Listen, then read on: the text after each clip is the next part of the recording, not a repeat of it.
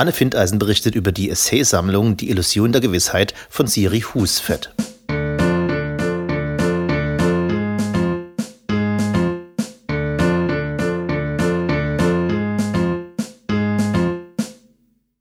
Siri Hustvedt, die Illusion der Gewissheit. Es gibt eine Vielzahl an Sprichwörtern und vor allem Redensarten, die aus unserem täglichen Sprachgebrauch zwar nicht mehr wegzudenken sind, von denen wir uns aber längst nicht mehr die Mühe machen, sie zu hinterfragen oder zu verstehen, worin deren Sinn liegt. Das kann einem schon ganz schön auf den Geist gehen. Es sei denn, man hat plötzlich einen Geistesblitz. Was ich damit sagen will? Dass sich Siri Hustwetz kürzlich im Rowold Verlag erschienener Essay Die Illusion der Gewissheit oder The Delusions of Certainty, wie er im englischen Original heißt, genau mit diesem Thema befasst, nämlich der Frage nach dem Geist. Was hat es mit diesem Begriff, den wir so leichthin benutzen, auf sich? Und was verstehen wir eigentlich unter Geist? Beziehungsweise, was ist die Beziehung zwischen Geist und Körper? Die Frage ist nicht neu, doch für Siri Hustvedt viel zu spannend, um sich nicht mit ihr zu beschäftigen. Dies tut sie, indem sie dem Leser bekannte Fragestellungen und Theorien vorstellt und sich auf verschiedene Fachbereiche wie Genetik, Psychologie, Sprache oder die Evolutionstheorie bezieht. Sehr gut recherchiert und stets mit Beispielen und Gegenbeispielen belegt, führt sie dem Leser vor, wie Annahmen einfach über die Jahre hinweg übernommen wurden, ohne hinterfragt zu werden und damit eine gewisse Allgemeingültigkeit erlangt haben, was sie für die meisten Menschen über jeden Zweifel erhebt.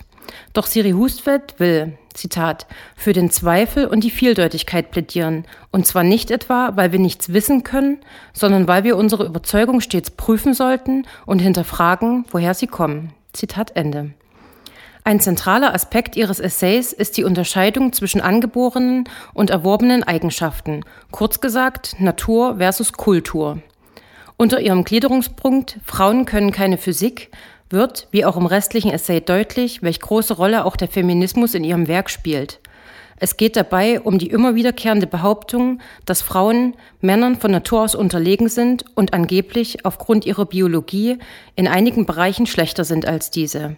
Anhand des Untertitels wird deutlich, auf welche Bereiche sie hier anspielt. Um dies zu widerlegen, wird sie nicht müde, die verschiedensten Studien ins Feld zu führen, die sowohl für als auch gegen diese Tatsache sprechen und wie diese unterschiedlichen Ergebnisse zustande kommen. Und es ist wunderbar einfach zu verstehen, wenn man sich nur einmal kurz die Zeit nimmt, darüber nachzudenken. Ein weiteres kurzes Beispiel dafür, womit sich Ihr Essay auseinandersetzt, ist die Frage, wie sehr ein Wunsch körperliche Auswirkungen mit sich bringen kann. Deutlich gemacht wird dies anhand der Scheinschwangerschaft. Die Vorstellung, schwanger zu sein, kann durchaus sichtbare und objektiv nachweisbare Schwangerschaftsmerkmale erzeugen. Dabei ist aber nicht die Frage, dass der Wunsch nach der Schwangerschaft zu Veränderungen des Hormonspiegels führt, sondern vielmehr, wie stark der Inhalt dieses Wunsches, also dieses Gedanken, den unser Geist produziert, sein kann, dass er zu physischen Auswirkungen führt. Hierzu ein Zitat. Wie können Vorstellungen, Überzeugungen, Wünsche und Ängste den Körper verändern? Steht der Geist über der Materie? Haben wir es hier mit einem Zusammenspiel von psychologischen und physiologischen Faktoren zu tun? Wenn man die Tatsache akzeptiert, dass Vorstellungen Körper verändern können, was hat das dann im Hinblick auf das Körper-Geist-Problem zu bedeuten? Zitat Ende.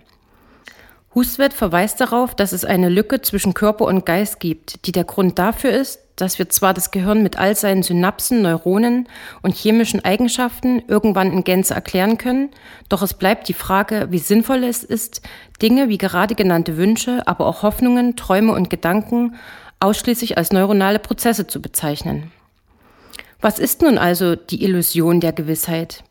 Ich denke, die Frage ist gleichzeitig die Antwort. Es wird immer Dinge geben, die für uns Menschen nicht greifbar sind. Was ist der Geist? Was ist der Verstand? Und wie unterscheidet er sich vom Körper? Und es gibt die Illusion, dass wir diese Frage mit Gewissheit beantworten können.